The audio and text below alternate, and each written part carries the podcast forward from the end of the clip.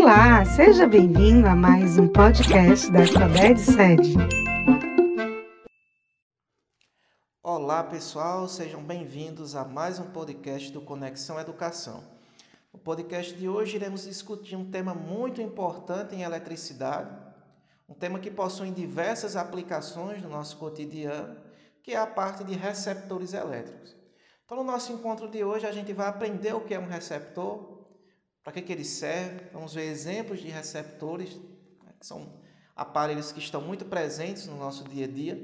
Vamos analisar a equação característica de um receptor e ver umas, algumas curiosidades sobre o tema. Pois bem, inicialmente eu vou definir o que é um receptor elétrico.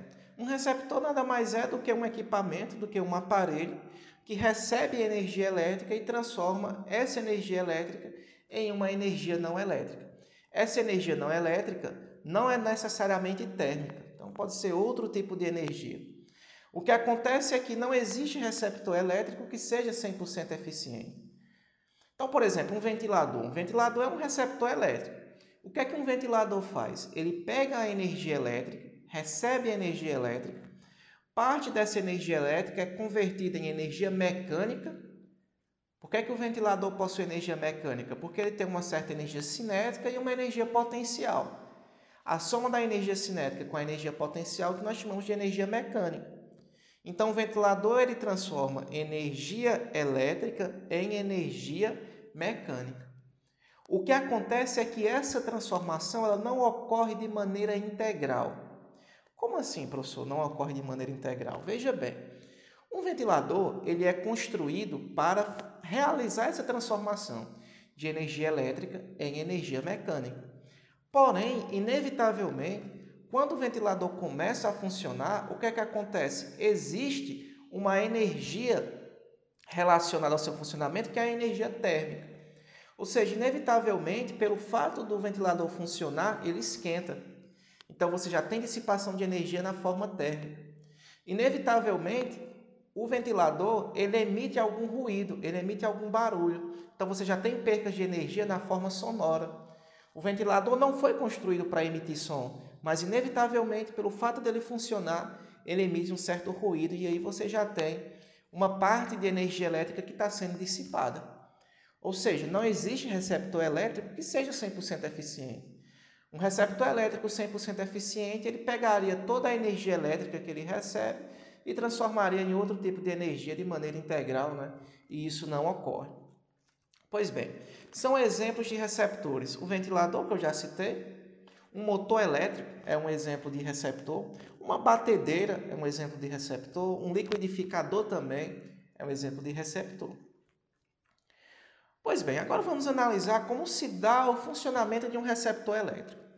Quando você pega um receptor, por exemplo, uma batedeira, e você conecta em um circuito elétrico, por exemplo, você liga na tomada, a gente nota que ocorre uma diminuição no que nós chamamos de força eletromotriz, que é fornecida pela fonte de tensão, uma bateria, por exemplo. E a nossa pergunta é: por qual motivo isso ocorre? Por que existe essa diminuição na força eletromotriz?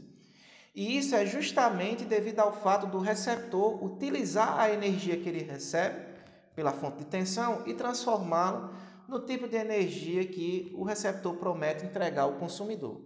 No caso de um ventilador, pegar a energia elétrica e transformar em energia mecânica.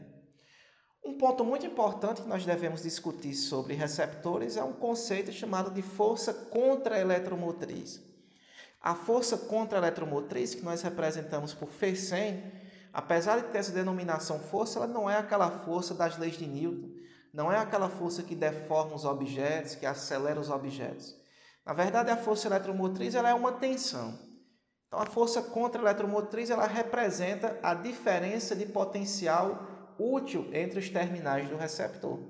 Então, se ela é uma tensão, significa dizer que nós a medimos em volts. A unidade de medida de força contra-eletromotriz é volts. Muito bem. Todo receptor intrinsecamente ele possui uma resistência interna. Essa resistência interna é justamente devido ao fato das peças que compõem o receptor elétrico. Você não consegue construir um receptor que tenha resistência interna nula.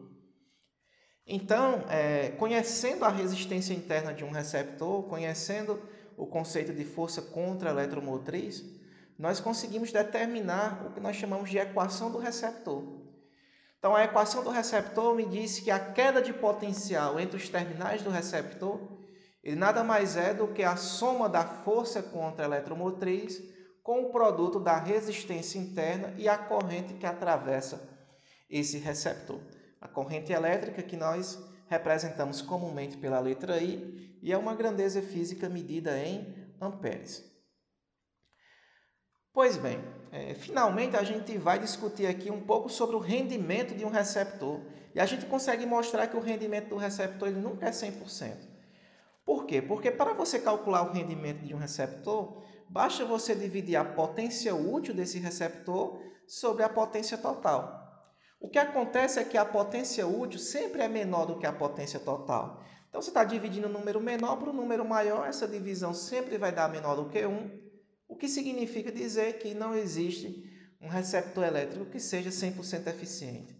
A divisão da potência útil com a potência total, se desse igual a 1, significaria dizer que o receptor pegaria toda a energia elétrica e transformaria em outro tipo de energia que ele promete fornecer para o consumidor, por exemplo. Isso é impossível porque todo receptor ele possui uma resistência interna. Tudo bem? Então, se você vai algum comércio, por exemplo, e o vendedor te diz assim: olha, compra esse receptor que ele é 100% eficiente. Isso não acontece, não existe receptor 100% eficiente. Da mesma forma que não existe gerador elétrico que seja 100% eficiente. Então, esse era o nosso encontro de hoje. Espero que vocês tenham aproveitado ao máximo as informações e até o nosso próximo encontro.